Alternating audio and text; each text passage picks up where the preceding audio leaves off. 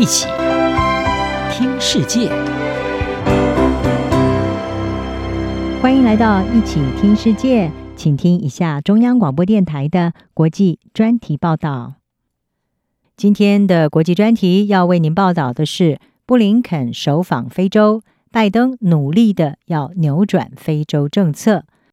美国国务卿布林肯在十一月下旬结束了五天的非洲访问。而这也是布林肯今年一月就任以来首次访问非洲，接连走访了肯亚、奈及利亚、塞内加尔三个国家，也成为拜登政府上台以来访问这个地区的最高官员。专家关注长期在非洲缺席的美国，在拜登积极返回非洲的外交政策下，美非关系会有什么样的进展？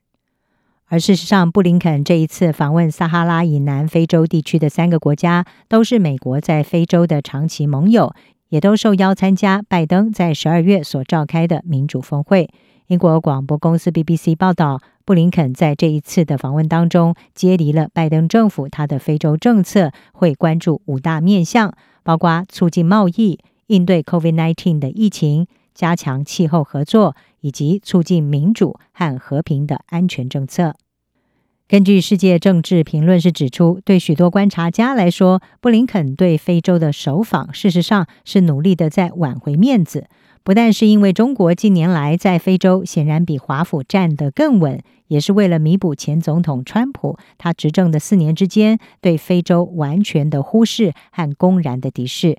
在布林肯此行第二站奈及利亚，布林肯他在设于该国首都阿布加的西非经济合作组织西非经济共同体总部发表了演说，而这项演说被认为是拜登政府对非洲政策的重大宣示。布林肯他在演说当中是表示，非洲大陆应该被视为重要的地缘政治力量，而他能理解非洲过去不满的原因。因为非洲常常是被视为刺激伙伴，甚至更糟，不是一个平等的伙伴。不过，在过去很长一段时间，非洲并不是美国外交的优先。拜登想要重新的赢回非洲国家的青睐，面临了许多的挑战。根据美联社的报道，拜登在今年一月上台之后，是大力的宣扬“美国回来了”这样子的外交论述，表明了要重返前总统川普极力回避的国际舞台。但是呢，这也同时凸显出美国外交策略的一个薄弱环节，也就是美非关系。已经有很长一段时间，华府对于非洲大陆地区的影响，明显的是有所局限。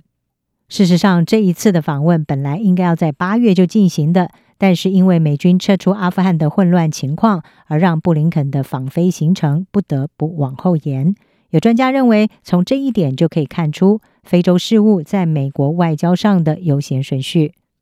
同时，美国坚决的撤离阿富汗，也让包括非洲在内的部分盟友是有所顾虑，担心华府对于他们的支持是有期限的。而这个观感，还有川普政府过去对于这个地区的冷漠，是拜登和布林肯极力希望能够加以改变的。此外，在美中对抗加深之下，布林肯访问这个中国影响日益加深的地区，其中的中国因素也备受关注。尽管布林肯他在此行当中是表示，美国和非洲的交往与中国无关，或者是跟任何第三方无关，而是关于非洲。美联社的报道是指出，尽管布林肯否认这一次的行程和中国有关，但是呢，很难不注意到中国对美国在这个地区的盟友所刻下的影响。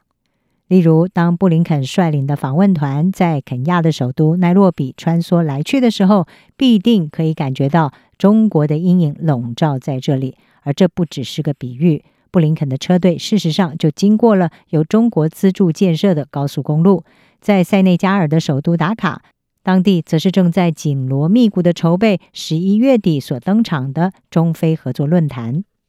关注气候变迁和安全议题的奈及利亚记者莫尔塔拉，他就告诉《世界政治评论》，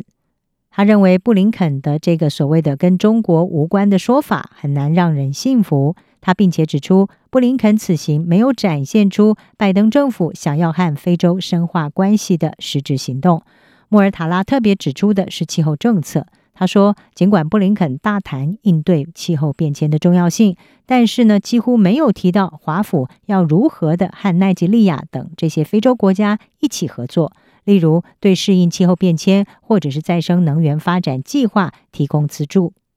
对于美中在非洲的竞争，事实上，非洲民调组织非洲晴雨表在一项调查就指出，许多非洲人民认为，这对非洲而言不是非彼即此的选择题，而是多了一个选项。专家并且指出，非洲各国政府应该要善加的利用美中竞争所带来的好处，而未来拜登政府会如何的开展实质行动，让非洲盟友感受到缺席已久的美国回到了这个地区，将会持续的受到密切关注。以上专题由央广编译，张雅涵撰稿，还请听播报。谢谢您的收听。